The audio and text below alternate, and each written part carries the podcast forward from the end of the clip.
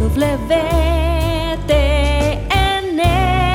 la radio católica mundial.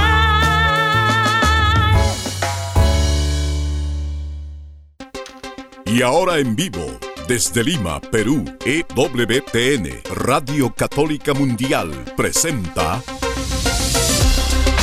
Más que Noticias, un programa informativo que analiza desde una visión de la fe los acontecimientos sociales, políticos y económicos más importantes de Latinoamérica, el Vaticano y el mundo. Más que noticias, respuestas a las interrogantes de los temas más actuales y la manera correcta de interpretarlos a la luz de la fe. Vidas ejemplares, actualidad del Vaticano, defensa de la vida, apologética, doctrina social de la Iglesia, devociones y mucho más. Esto es Más que Noticias. Comenzamos el programa. Qué bueno encontrarnos amigos gracias a la gran obra que el Señor le encomendó a la fidelidad de la Madre Angélica y que a través de esa fidelidad dio este fruto y muchos más y dará muchos más en la medida que todos cooperemos con esa misión que Dios nos da en nuestra vida. Una misión que hará la diferencia en nuestra salvación y en la salvación de nuestro entorno, de aquellas personas que tienen el derecho por orden del Salvador de escuchar el Evangelio, de verlo hecho vida y palabra en nosotros. Gracias por acompañarnos hoy en Más que Noticias. Los saluda Eddie Rodríguez Moreno. También reciba mi saludo amigos, les habla Guillermo Montezuma. Qué bueno que estemos nuevamente con ustedes.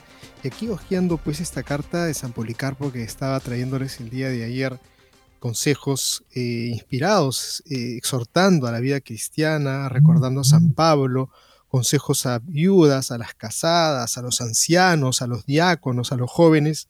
Y entre estas cosas dice a los jóvenes igualmente que los jóvenes sean irreprensibles en todo, teniendo en cuenta ante todo de la castidad y sofrenándose de todo mal.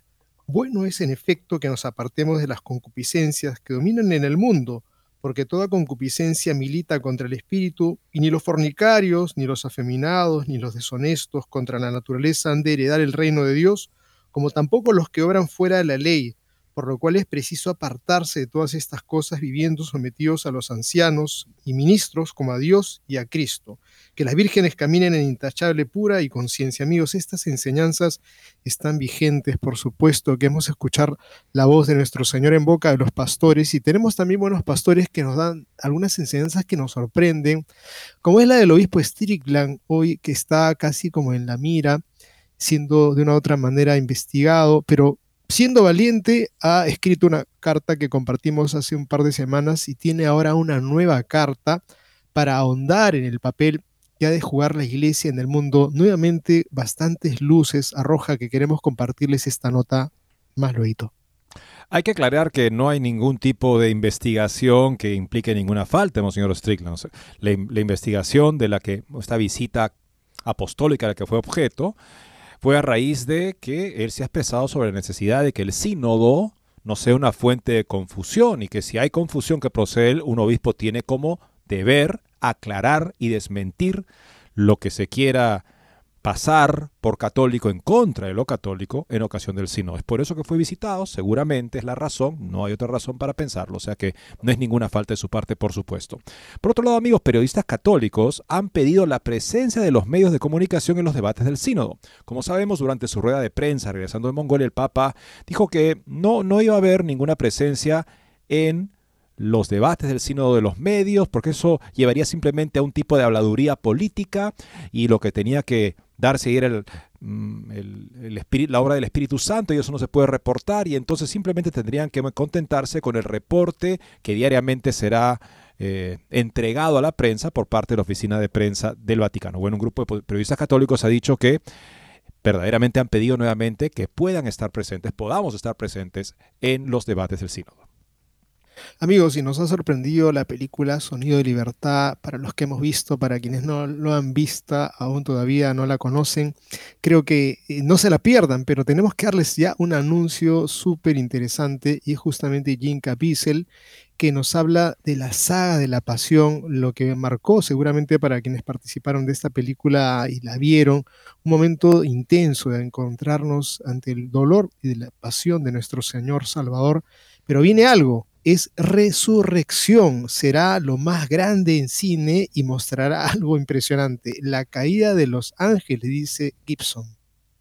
Por otro lado, amigos, Prosperidad Económica de Utah, un estado de los Estados Unidos, ilustra la importancia del matrimonio, la familia y la religión. Esto en un reciente estudio que muestra justamente un índice de bienestar económico bastante alto, el principal en promedio en los Estados Unidos en el estado de Utah, que claro, es un estado conocido porque históricamente fue el lugar, el territorio de los mormones, pero de hecho la mayoría de la población ahora en Salt Lake City, por ejemplo, en la capital, no son mormones, sino católicos, por ejemplo, interesantemente. Bueno, tiene un tipo de cultura bastante amigable a la familia, seguramente también por la influencia de cómo viven su vida familiar los mormones, y esto tal vez sea un factor que nos indica que ese tipo de buen ejemplo, al margen también de la confesión religiosa, pero con algo tan importante como vivir bien en familia, pues redunda para el bienestar no solamente personal, emocional, familiar, sino también económico de la población. Interesante nota compartida por voto católico.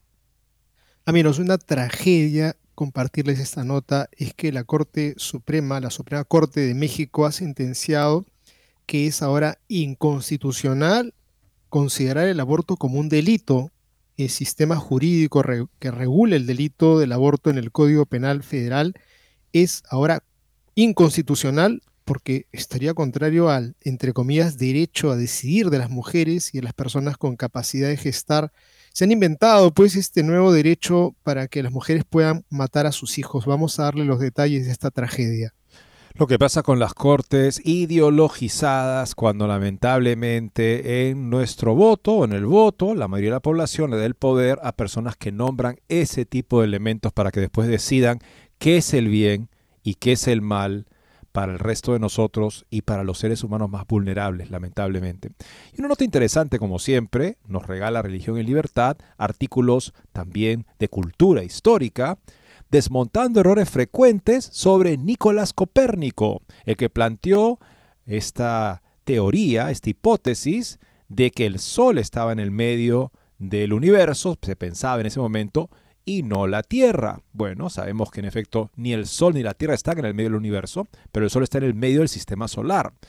Copérnico nunca planteó eso como un tipo de reto a la religión, sino como una hipótesis astronómica que en efecto se discutía libremente en ámbitos académicos, muy a diferencia de lo que Galileo hizo al publicar un escrito que lo hacía un tema público de debate, por supuesto en un tiempo cultural en el que era muy complicado para la cultura general de muchas personas abrir ese tipo de debates en público. ¿no? Ni siquiera Galileo pudo seguir desarrollando el tema académicamente, pero lamentablemente escribió un segundo libro en el cual nuevamente lo hizo parte de un debate público y en el que parecía de alguna manera dejar en ridículo a su amigo, que era el Papa reinante en ese momento. O sea que Copérnico lo hizo mucho mejor. Se ciñó a un tema este, científico y además lo vio desde unos una visión, cosmovisión cristiana que le permitió a él esperar que en el universo se manifestara el orden porque había sido, porque es el universo, la obra del supremo artífice, que por lo tanto evidencia en la perfección de sus obras su sublime inteligencia. Una interesante nota de un, historiador desmontando errores frecuentes sobre Copérnico en los que caen personas como Stephen Hawking e incluso Peter Sebald, el biógrafo del papá eh, Benedicto XVI, que también parece eh, transmitir algún tipo de errores comunes. Interesante nota con la que también queremos nosotros cerrar este programa con ustedes. Y esta semana, espérenos que ya volvemos después de esta pausa. No se muevan de EWTN, Radio Católica Mundial. Enseguida regresamos con Más que Noticias.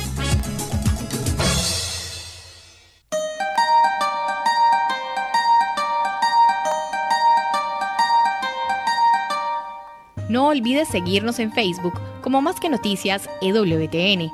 Allí podrás encontrar las noticias que tratamos día a día en el programa. Además, pueden escribirnos con sus comentarios o sugerencias.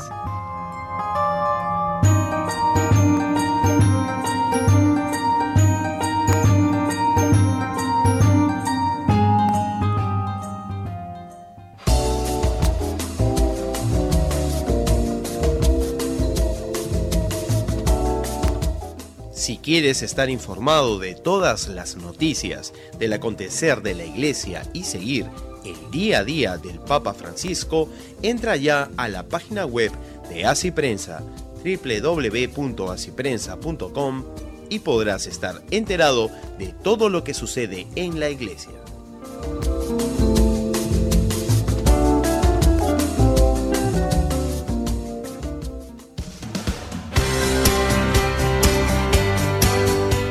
Ya regresamos en EWTN, Radio Católica Mundial, con su programa Más que Noticias.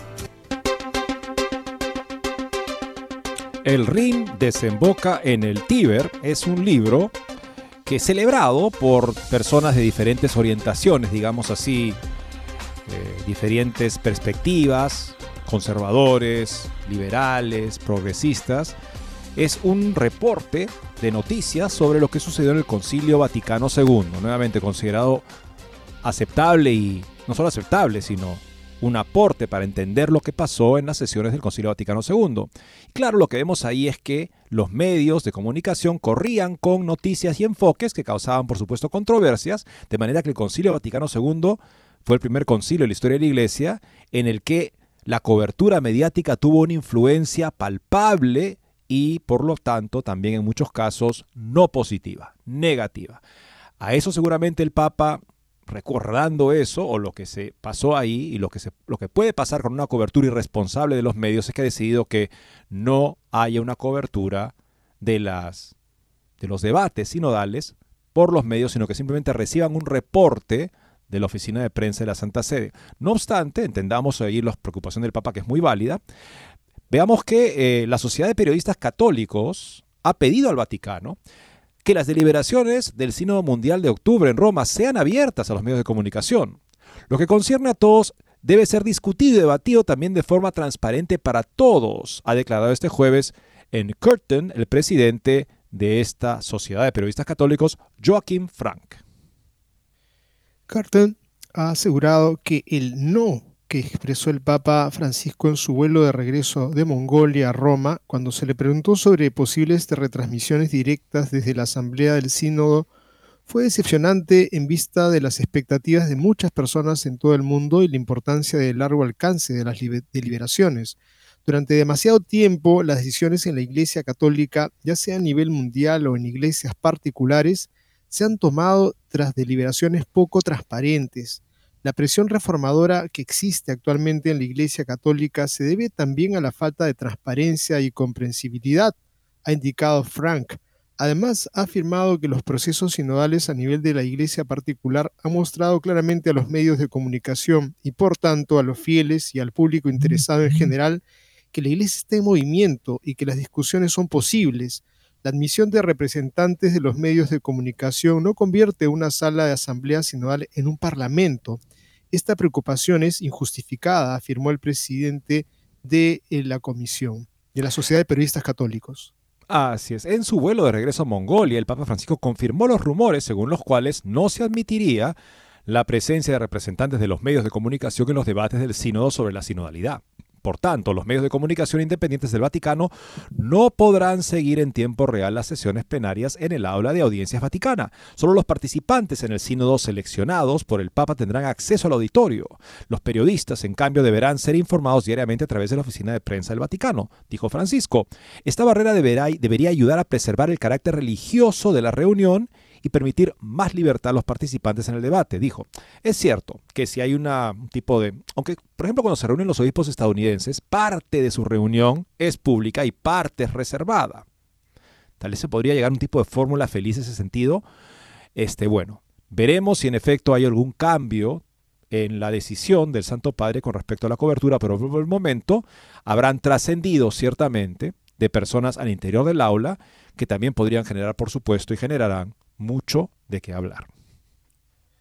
Y miramos ahora, Eddie, la carta de Monseñor Strickland. Es la segunda carta y el título es de Info Vaticana, que dice así, la Iglesia tiene el deber sagrado de evangelizar a todos los hombres. Y dice así la carta, mis queridos hijos e hijas en Cristo, les escribo hoy para discutir más a fondo la primera verdad básica de la que hablé en mi primera carta pastoral Cristo estableció una iglesia, la Iglesia Católica, y por lo tanto solo la Iglesia Católica proporciona la plenitud de la verdad de Cristo y el auténtico camino hacia su salvación para todos nosotros.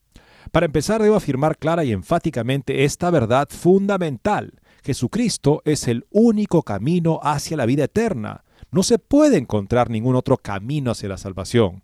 Como nos dice nuestro Señor mismo, yo soy el camino, la verdad y la vida. Nadie viene al Padre sino por mí. Juan 14, 6. Para que podamos participar de esa promesa de vida eterna, nuestro Señor en su gran misericordia estableció la iglesia una, santa, católica y apostólica. Como leemos en el Evangelio de Mateo, Cristo dijo, por eso te digo, tú eres Pedro, tú eres Cefas, y sobre esta roca edificaré mi iglesia, y las puertas del infierno no prevalecerán contra ella. Te daré las llaves del reino de los cielos. Todo lo que ates en la tierra quedará atado en los cielos, y todo lo que desates en la tierra quedará desatado en el cielo. Mateo 16. El fundamento y cabeza divina de la iglesia es Jesucristo. Sin embargo, este pasaje deja claro que Jesús promete establecer una iglesia visible sobre la tierra con una cabeza visible, Pedro, a quien confiará una misión única y una autoridad específica. La Iglesia Católica es el cuerpo de Cristo y Él es inseparable de su cuerpo.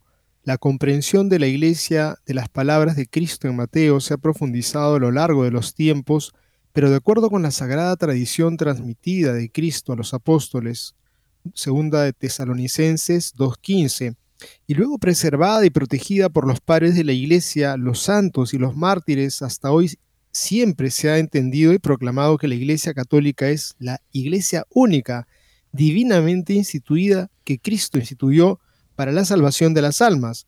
Todo lo que es la Iglesia como cuerpo místico de Cristo surge de la verdad de que fue y está divinamente constituida por Cristo y sus elementos básicos, que incluyen el sagrado depósito de la fe, no pueden ser alterados por los hombres, porque no pertenece a los hombres.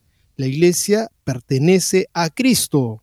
San Cirilo de Jerusalén declaró en el año 350 después de Cristo, la iglesia se llama entonces católica porque se extiende por todo el mundo, de un extremo de la tierra al otro, y porque enseña universal y completamente las doctrinas que deben llegar al conocimiento de los hombres, tanto de las cosas visibles como de las invisibles, celestiales y terrenas, y porque somete a la piedad a toda raza de la humanidad, gobernantes y gobernados, eruditos e ignorantes, y porque trata y cura universalmente toda clase de pecados que se cometen por el alma o el cuerpo, y posee en sí toda forma de virtud que se nombra, tanto en obras como en palabras y en todo don espiritual.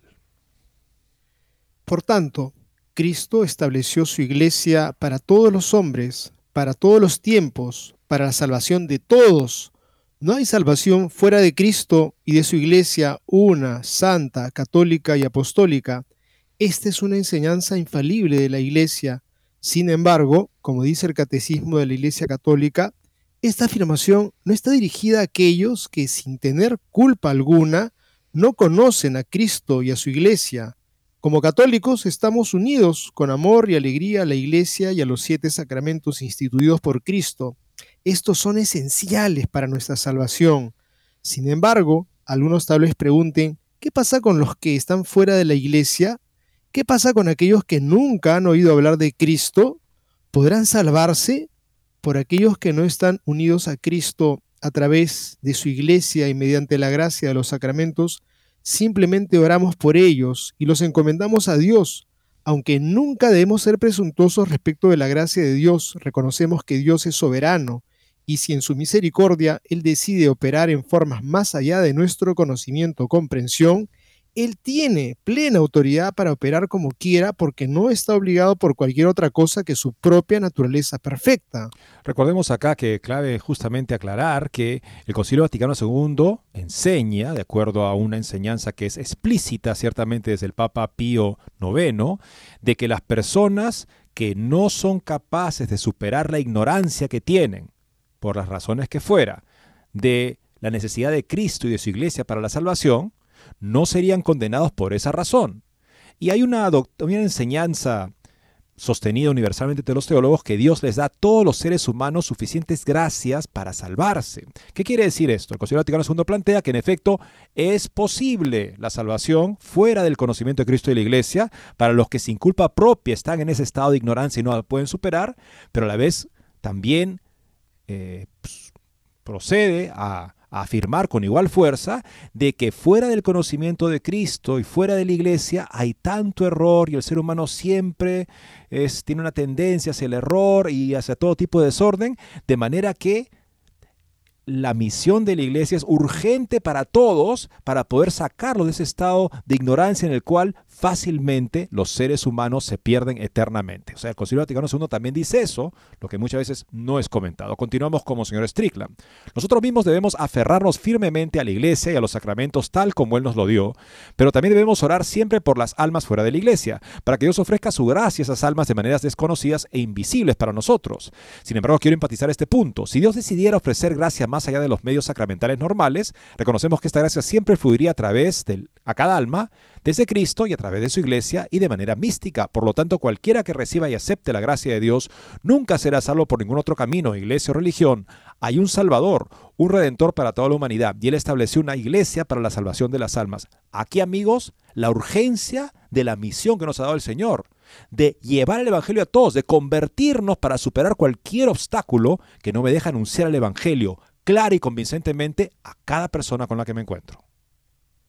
Dios desea la salvación de todos, pero no impone la salvación a ninguno de nosotros. Requiere nuestra cooperación y libre asentimiento a su gracia. Él nos llama a cada uno de nosotros a participar de su plan de salvación, no solo para nosotros mismos, sino para el mundo. Esta es la gran comisión. Id, pues, y haced discípulos a todas las naciones, bautizándolos en el nombre del Padre y del Hijo y del Espíritu Santo enseñándoles a guardar todo lo que os he mandado.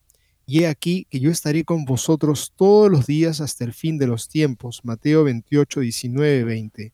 Vivimos en una era de gran interconexión en la que personas de todo el mundo pueden compartir y aprender entre sí como nunca antes en la historia de la humanidad.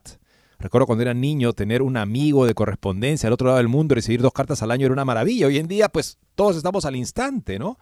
O sea, y estamos al instante comunicados con otras personas que tenemos la misión de evangelizar, no olvidemos, continúa Strickland. Esta es una gran bendición en muchos aspectos, ya que abre la posibilidad de compartir las buenas nuevas de Jesucristo en formas que antes no eran posibles. El verdadero ecumenismo, sin embargo, es una invitación abierta a todas las personas a experimentar y abrazar la plenitud de Cristo y la vida cristiana que solo se puede encontrar en la Iglesia Católica. Este camino, aunque a veces es difícil, es el único camino seguro hacia el verdadero amor eterno, la gracia y la vida de Dios. Es falsa caridad decir a las personas que independientemente del camino que estén siguiendo, es la voluntad de Dios que permanezcan donde están, porque esto no llama a las personas a abrazar el único camino verdadero instituido por Dios para la salvación de las almas. Por tanto, la Iglesia tiene el deber sagrado, nacido del amor, de evangelizar a todos los hombres. Otro tema que quiero discutir, porque según se informa será un tema de discusión en el próximo sínodo sobre la sinodalidad, es la estructura divinamente instituida de la Iglesia en su aplicación a la ordenación de mujeres, como nos dice la Sagrada Escritura, Cristo ordenó apóstoles solo a hombres.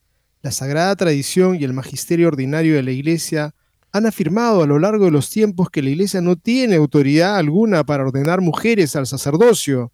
Esto no se puede cambiar, porque Cristo instituyó un sacerdocio masculino para imaginarse a sí mismo como el novio y la Iglesia como su novia como afirmó solemnemente San Juan Pablo II en su carta apostólica Ordinatio Sacerdotalis, declaro que la Iglesia no tiene autoridad alguna para conferir la ordenación sacerdotal a las mujeres y que este juicio debe ser sostenido definitivamente por todos los fieles de la Iglesia.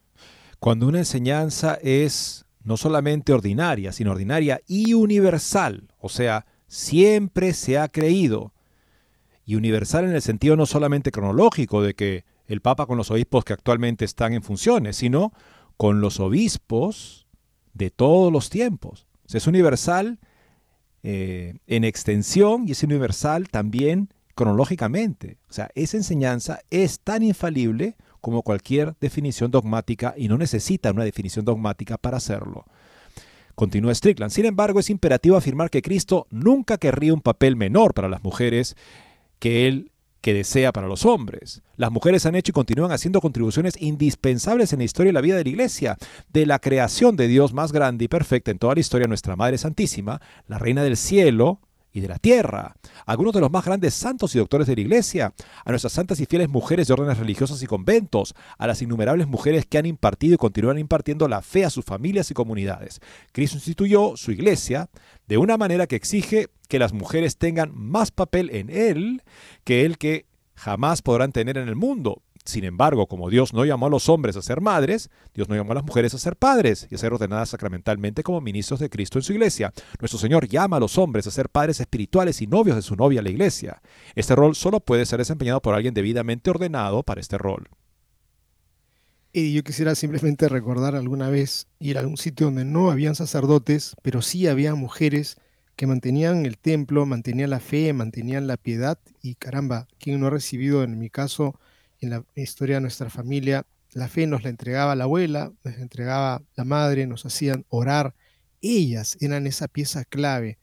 Si continúa el texto de Monseñor Strickland, para aquellos que quisieran preguntar sobre el potencial de las mujeres diáconos en la Iglesia Católica, les ofrecería lo siguiente. Las escrituras nos dicen que desde los primeros días de la Iglesia, las mujeres sirvieron como fieles siervas, diáconos, de los miembros de la Iglesia, Romanos 16.1. Los historiadores y eruditos nos dicen que las mujeres desempeñaban muchas funciones importantes de servicio en la iglesia primitiva, incluido actos de caridad para los pobres, el cuidado de los enfermos, la preparación de otras mujeres para el bautismo, etc. Sin embargo, vemos en los hechos de los apóstoles que hay otro tipo de siervo, diáconos, llamado específicamente por los apóstoles y apartado de otros siervos de la iglesia, los apóstoles impusieron las manos sobre estos siervos en particular y estos siervos luego recibieron una ordenación sacramental para cumplir su función única. Las escrituras nos dicen que los apóstoles dijeron, hermanos, escogete entre vosotros siete hombres de buena reputación, llenos del espíritu y de sabiduría, a quienes designemos para esta tarea. Hechos 6.3. Y luego presentaron a estos hombres a los apóstoles, quienes oraron y les impusieron las manos. Hechos 6.6 aunque muchos, tanto hombres como mujeres, han servido fielmente a la iglesia como servidores, como diáconos, a lo largo de la historia, la ordenación sacramental al diaconado, como uno de los tres grados del sacramento del orden sagrado, diácono, presbítero, obispo, siempre ha sido reservada solo para varones bautizados. Los tres grados actúan como instrumentos de Cristo en persona Christi Capitis, en la persona de Cristo como cabeza, pero con funciones distintas para cada oficio, debido a que los diáconos ordenados sacramentalmente comparten el ministerio apostólico con los sacerdotes y obispos, la Iglesia ha decretado que ellos también deben ser hombres, como lo fueron los apóstoles que Jesús eligió. Los cánones del Concilio de Nicea 325 establecen en referencia a las mujeres a las que se les ha concedido este estatus de servicio. Un estatus de servicio nos referimos a las diaconisas a las que se les ha concedido este estatus porque no reciben ninguna imposición de manos, de modo que en todos los aspectos deben contarse entre los laicos. Es un canon del primer concilio ecuménico en fin, de los grandes concilios ecuménicos, el concilio ecuménico de Nicea, el que formuló el credo niceno, por ejemplo. Para concluir, quiero afirmar que si bien la iglesia es santa por su fundador y por su origen divino, también está formada por miembros pecadores que están constantemente llamados al arrepentimiento y a la conversión. Sin embargo, hay una iglesia triunfante en el cielo que existe perfectamente en su plenitud en Cristo, en el cielo donde las bodas celestiales se celebran eternamente con Dios, Padre, Hijo y Espíritu Santo, quienes son eternamente adorados, los coros de los ángeles, la Inmaculada Virgen María y todos los santos claman eternamente, Santo, Santo, Santo, ante el trono de Dios. Es importante que nosotros como iglesia militante en la tierra llevemos esta verdad y esperanza en nuestros corazones mientras nos esforzamos por alinearnos a nosotros mismos y a cada aspecto de la iglesia en esta tierra con su realidad celestial, a causa del pecado, tanto personal como comunitario, la iglesia militante en la tierra no alcanza a la iglesia triunfante en el cielo, pero es nuestra misión esforzarnos siempre por la santidad y por la gracia de Dios, perseverar hasta el fin para que también nosotros podamos unirnos con la iglesia triunfante. Parte de este esfuerzo en la tierra consiste en participar en la batalla espiritual que se libra a diario a nuestro alrededor mientras muchos intentan socavar o destruir por completo el depósito de la fe. Mis queridos hijos e hijas, tengan la seguridad de que los ángeles nos rodean en esta batalla y los santos, especialmente nuestra Santa y bendita Madre, ofrecen su asistencia celestial mientras buscamos el premio eterno que nuestro Señor ha ganado para nosotros. Espléndida carta, como siempre, que nos nutre en nuestra fe en el sentido de la recta doctrina, que nos llena de una esperanza real basada en Dios mismo, que es capaz de llevar a cumplimiento las verdades que nuestra fe celebra, aquello a lo cual tendemos, llenos de esperanza, siguiendo la misión, que es salvarnos a través de una vida a la altura de poder ser una propuesta clara, convincente del Evangelio para la salvación de los demás. Vamos a la segunda pausa del programa, amigos, regresando. Veremos lo que nos dice Jim Caviezel sobre la película Resurrección, que será lo más grande en el cine. Y Gibson, el director, dice que mostrará la caída de Los Ángeles, nada menos que con la calidad cinematográfica que caracteriza a Mel Gibson. Regresamos con esa nota. No se muevan de EWTN, Radio Católica Mundial. Enseguida regresamos con Más que Noticias.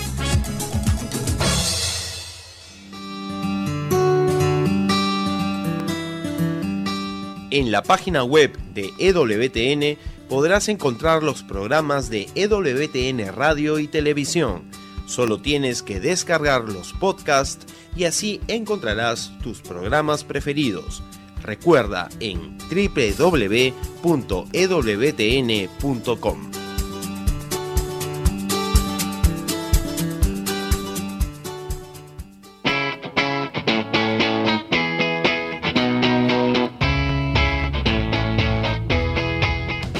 invitamos a que visites la página web de Asiprensa, www.asiprensa.com donde encontrarás todas las noticias y actualidad de la Iglesia en el mundo.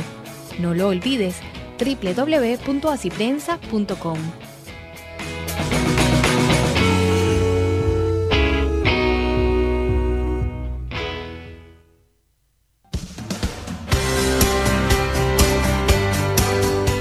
Ya regresamos en EWTN, Radio Católica Mundial, con su programa más que Noticias. Para comunicarse en vivo con Más que Noticias, nos pueden llamar desde Estados Unidos al teléfono gratuito 1-866-398-6377 y desde cualquier parte del mundo al 205-271-2976. Como un último comentario a la anterior nota, quisiera decir que la autoridad principal en la iglesia es la autoridad moral, la autoridad espiritual. Porque esa es la autoridad que permite que las personas sean llevadas al bien y a la conversión y acompañadas en ese camino. Solo el que está en un camino de conversión, en la medida que estamos en esa conversión, está, tenemos autoridad moral, autoridad espiritual. La jerarquía, como bien indicaba en su momento el cardenal Ratzinger, existe, el poder que tiene es para preservar el depósito de la fe. Por eso es tan chocante y tan escandaloso cuando alguien que tiene el poder para eso lo usa en contra del depósito de la fe, como escuchamos a cardenales, a obispos hablando en contra de la doctrina católica de siempre, como si ellos tuvieran el poder para poder cambiarla cuando no lo tienen. El poder que tienen es para preservarla y para confirmarnos en ella. De manera que las personas, movidas por el Espíritu Santo, encuentren intacto el depósito de la fe y puedan, en un proceso de conversión, llegar a esa autoridad moral y espiritual que le permite a cualquiera en la iglesia tener fecundidad para la salvación propia y de los demás. Pensemos en la Madre Teresa de Calcuta. ¿Quién tenía, digamos, mayor, mayor autoridad espiritual que ella durante su tiempo? O nuestra Madre Angélica. Apenas acabó la secundaria, una abadesa de un convento de clausura perdido en las colinas del norte de Alabama, que acabó teniendo un púlpito que no tenía ningún obispo en la tierra salvo el Santo Padre. O sea que lo que vemos es que la vida espiritual, la santidad, es la autoridad que hace fecunda a la iglesia. Y una autoridad jerárquica, meramente jerárquica, sin esa santidad más bien causa escándalo. Eh, yo quisiera agregar algo que es la tacha que de parte de algunos teólogos, sacerdotes, obispos que dicen, este Strickland está planteando su ideología y se trata de escuchar al Espíritu Santo. Si leemos esta carta como la anterior, pues no hay ninguna ideología en esto, es la enseñanza clara de lo que es la iglesia como ese medio de salvación. Por supuesto que de repente Dios podría hacer que alguien se salve por cualquier otro camino si es que no ha escuchado el mensaje del Evangelio, por alguna razón no llegó a entender lo que eran los sacramentos que se le ofrecían. Nosotros no podemos ser dioses para decir si no se salvaron o si se salvaron.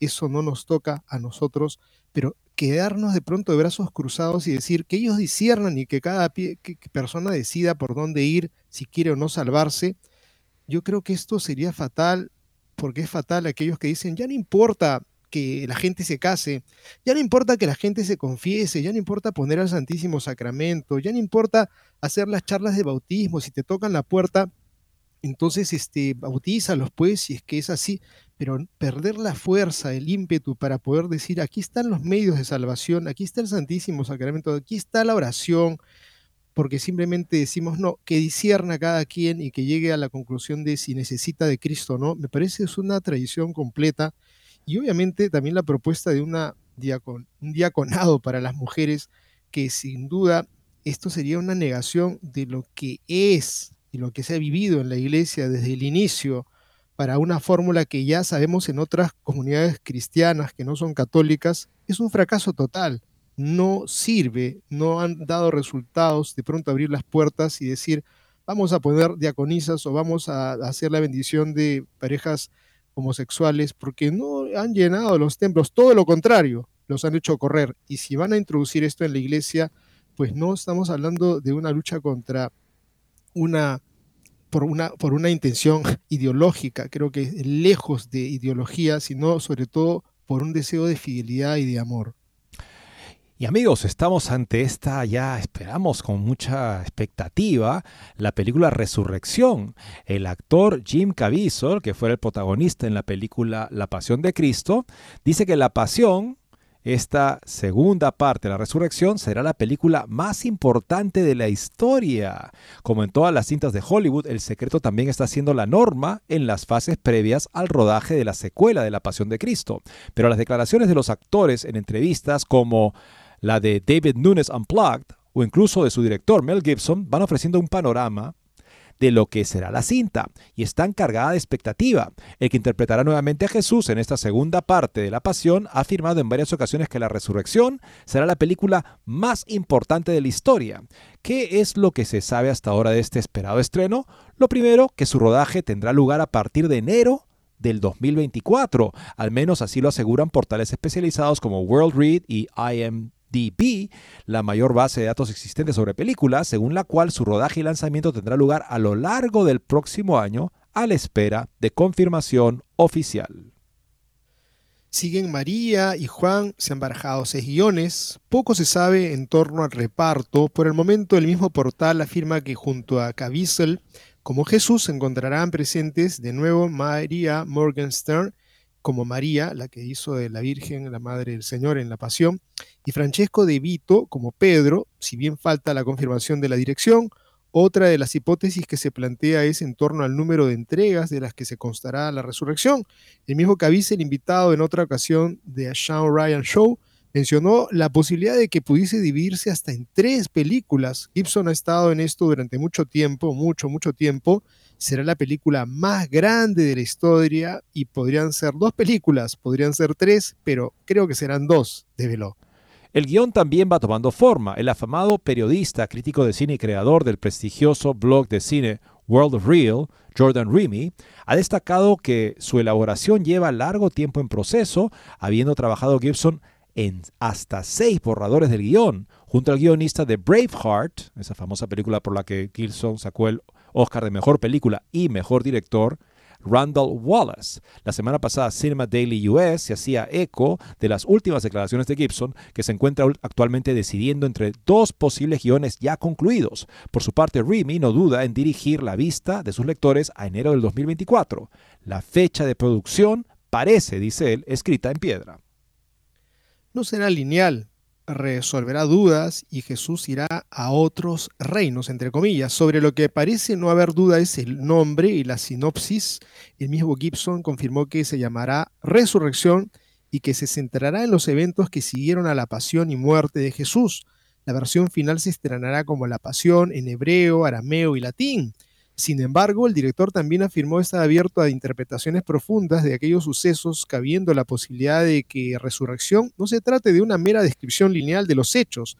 Es un tema muy amplio y debe estudiarse porque no queremos hacer una representación simple, leer lo que sucedió. Experimentar y explorar significados más profundos tomará algo de trabajo, explicó Greg Laurie en Harvest Crusade. Ocho años después, estas declaraciones parecen haber tomado forma y han llevado al mismo Caviezel a afirmar que la resurrección Será la película más importante de la historia con abundantes detalles que sorprenderán a la audiencia. Según Gibson, la película también destacará el periodo de tres días que comienza el Viernes Santo, el día de la muerte del Jesús, y analizará por qué los discípulos no, no reconocieron a Jesús en el camino de Maús. El pasado 29 de agosto, me informó en World of Real que el guion será más filosófico y poético que una película sencilla, en base a las declaraciones de Gibson de que Resurrección sería como un viaje un viaje en el que Jesús irá a otros reinos. reconozcamos que también la película La Pasión no es simplemente una transcripción literal del Evangelio, sino que se basa en las experiencias místicas de Santa Caterina Emmerich, que tuvo un tipo de experiencias donde veía detalles de la vida del Señor que, Gibson usó justamente para completar la trama de la película de hace 20 años. En abril de este año, el director y ganador del Oscar admitió en Outstanding Screenplays que la película llegaría muy pronto, pero que no es algo que se pueda hacer a la ligera y rápidamente. Tienes que considerar realmente qué es lo que necesitas mostrar para ser conmovedor. No puede ser lineal. Es necesario tener muchas cosas que yuxtaponer entre sí, incluso de diferentes épocas, aseguró por el momento compara su labor a la de resolver un auténtico rompecabezas al tener que decidir entre dos de los guiones con los que cuenta. Uno de ellos es muy estructurado, muy sólido y un poco lo que podrías esperar. El otro es como un viaje eh, porque vas a otros reinos y esas cosas, estás en el infierno, estás viendo caer a los ángeles. Habrá que esperar a ver cómo se plasma en la gran pantalla lo que ni el ojo vio ni el oído oyó con la intención del director de que el resultado final brille como nuevo y sea cinematográficamente convincente y ligero, sin crear algo extraño. La Pasión de Cristo es una de las películas independientes más exitosas de la historia del cine. Al no contar con el apoyo de ningún estudio de renombre, el mismo Gibson decidió invertir 30 millones de dólares del bolsillo de su propia empresa productora para el lanzamiento de la película en taquilla. Recaudó más de 612 millones, 20 veces la inversión, imagínense. A esta cuantiosa cifra se debe añadir lo obtenido por el merchandising y la venta de películas en DVD, que los portales especializados cifran en un mínimo de 125 millones de dólares. Su éxito no fue solo numérico, ya que gracias al estreno de La Pasión se dio todo un boom del cine religioso en la misma meca del cine. Noé de Darren Aronofsky, Exodus, Dioses y Reyes de Ridley Scott, Ben Hur de Timur Benjamin o Pablo, Apóstol de Cristo de Andrew Hyatt son solo algunas. Recuerdo una cosa que me dijo este un sacerdote que trabajaba justamente en la pastoral en Argentina, me dijo, Eddie, es difícil decir esto, pero lo que yo he visto es que los frutos de esta película, de la pasión de Cristo en la pastoral, que yo he vivido justamente en Argentina, han sido mayores a los frutos que yo he visto del gran jubileo del año 2000. O sea, imagínense el bien que puede hacer una obra de arte bien hecha como la Pasión de Cristo, que por supuesto despierta las más mm, grandes expectativas de que la pasión de Cristo, la resurrección, esté a la altura de esa primera entrega. Y la Aleluya de Händel es una de las pocas piezas que se escuchan de pie. Creo que lo que se viene en Resurrección va a ser una película que va a marcar un momento muy especial. De hecho, La Pasión, yo recuerdo cuando fui al cine, había un montón de juventud que estaban chacoteando, haciendo ruido, había un poco que el popcorn tirado por el piso, había todo un festival. Cuando terminó la película, estaban todos en su butaca, sentaditos, conmovidos, emocionados Recuerdo esto claramente y creo que tenemos que eh, rezar por este cine que está mostrando algo que nosotros solemos hacer, que es hablar de Jesucristo muerto y resucitado. Así que desde ya nuestras oraciones para que esto sea un éxito, que nos eh, muestre aquello que es tan importante en nuestra fe, que Cristo vive y que estamos invitados todos a participar de su victoria la importancia del matrimonio, la familia y la religión, que van juntos, según la socióloga Mary Eberstadt en su último libro Adán y Eva después de la píldora revisitado. Justamente lo que plantea ella es que las suertes, como lo plantea de la religión y la familia, suben y bajan juntas. Cuando la familia está fuerte, la religión también se fortalece. Cuando la religión se fortalece, la familia también se fortalece. Y viceversa. Se debilita la religión, se debilita la familia, se debilita la familia, se debilita la religión. Suben y bajan juntas. Esto tal vez puede servir de marco para entrar a este interesante artículo. Un informe publicado recientemente dice que la economía de Utah ocupa el primer lugar entre los 50 estados y atribuye esta clasificación superior a la influencia de una cultura dominante en ese estado de matrimonio se entiende el matrimonio, que es siempre entre un varón y una mujer, en el estado de la fortaleza y estabilidad, generalmente hablando, sociológicamente hablando, de sus familias. Los autores Brad Wilcox, Janet Erickson y Patrick Brown concluyen en el informe del Instituto Sutherland que el matrimonio y las familias han demostrado funcionar como programas eficaces contra la pobreza. Los niveles más altos de matrimonio y en particular los niveles más altos de familias con padres casados están fuertemente asociados con un mayor crecimiento económico, más movilidad económica, menos pobreza infantil y un ingreso familiar medio más alto. El porcentaje de padres casados en un estado determinado suele ser un predictor más fuerte de la movilidad económica, la pobreza infantil y el ingreso familiar medio del estado que el nivel educativo, la composición racial y la composición por edades de su población, afirman los autores. Las familias casadas heterosexuales, se entiende, intactas, superan otras formas de vida, incluida la cohabitación, cuando se comparan los resultados de medidas económicas básicas como el empleo, los ingresos, el patrimonio neto, la pobreza, la percepción de asistencia social y el bienestar económico de los niños. Estos son indicios económicos relevantes que definen la prosperidad económica en los estados individuales. Un estudio diferente que examinó la relación entre religión y prosperidad económica concluyó que la religión es buena para la economía. Un ingrediente importante de estos hallazgos es que las personas que con una afiliación religiosa tienen más probabilidades de estar casadas que las que no lo están, debido a que la iglesia, en este caso mormona de Utah, domina la cultura de Utah y debido a que el matrimonio representa una enseñanza central de esa iglesia, Utah lidera a otros estados en cuanto a número de matrimonios. Wilcox y Coles señala que ningún estado de la Unión tiene tantos hombres y mujeres y niños en hogares casados como Utah, dijeron. En el 2021, el 55% de los adultos en Utah de 18 a 55 años estaban casados y el 82% de sus hijos vivían en familias de parejas casadas. Esto se compara con el 45% de los adultos casados y el 75% de los niños que viven en familias casadas a nivel nacional.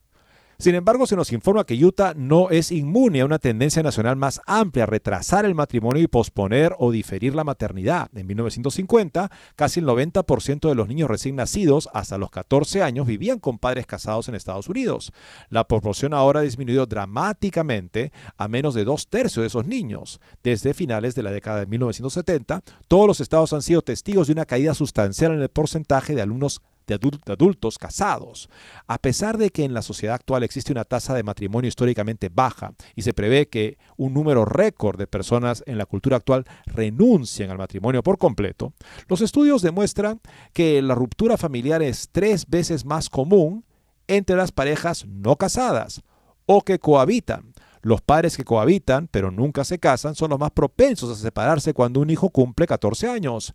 Alrededor del 60% de los padres que cohabitan se separaron, 60% importante, alrededor del 60% de los padres que cohabitan se separaron cuando su hijo cumplió 14 años, en comparación con solo el 21% de las parejas que se casaron antes del nacimiento de su primer hijo y el 32% que se casaron después.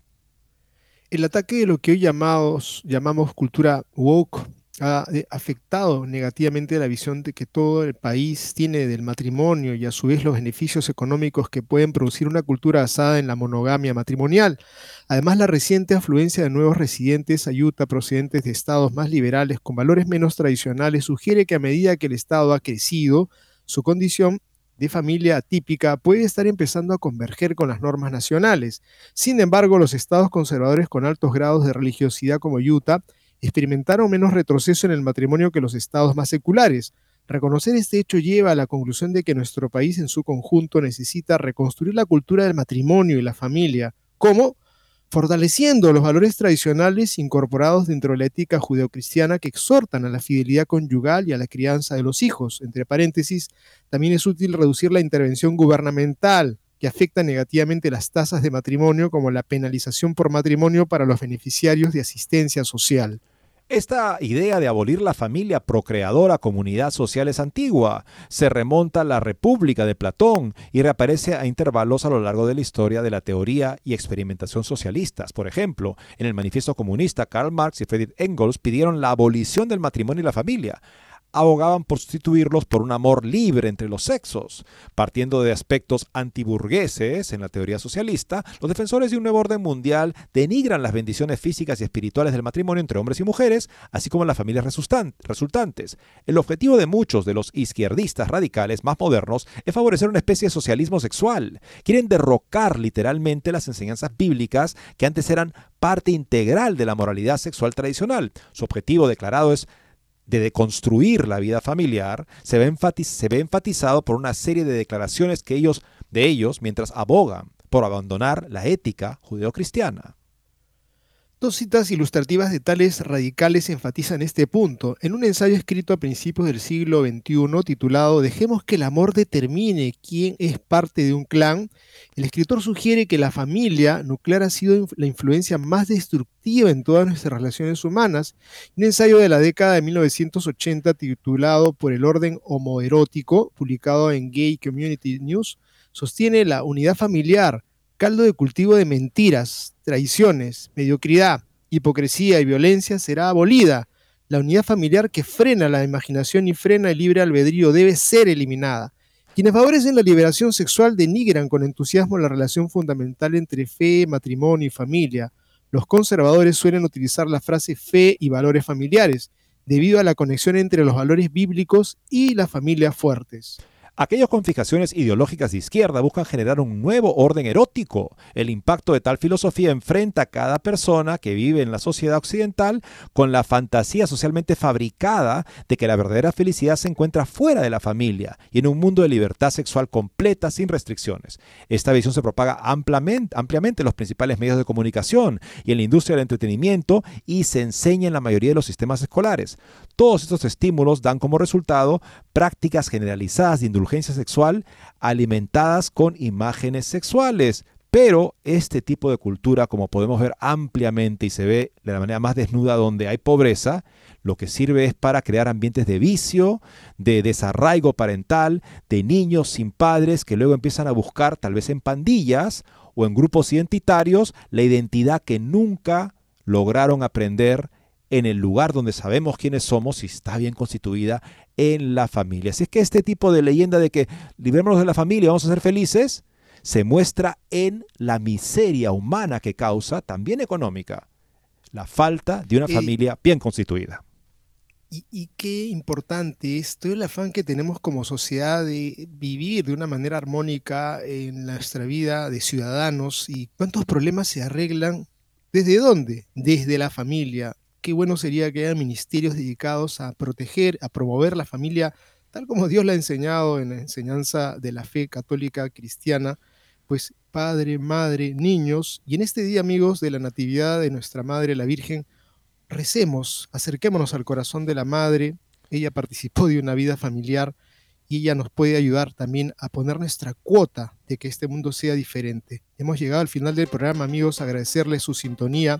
Dios mediante estaremos con ustedes el próximo lunes y sigamos unidos en la fe.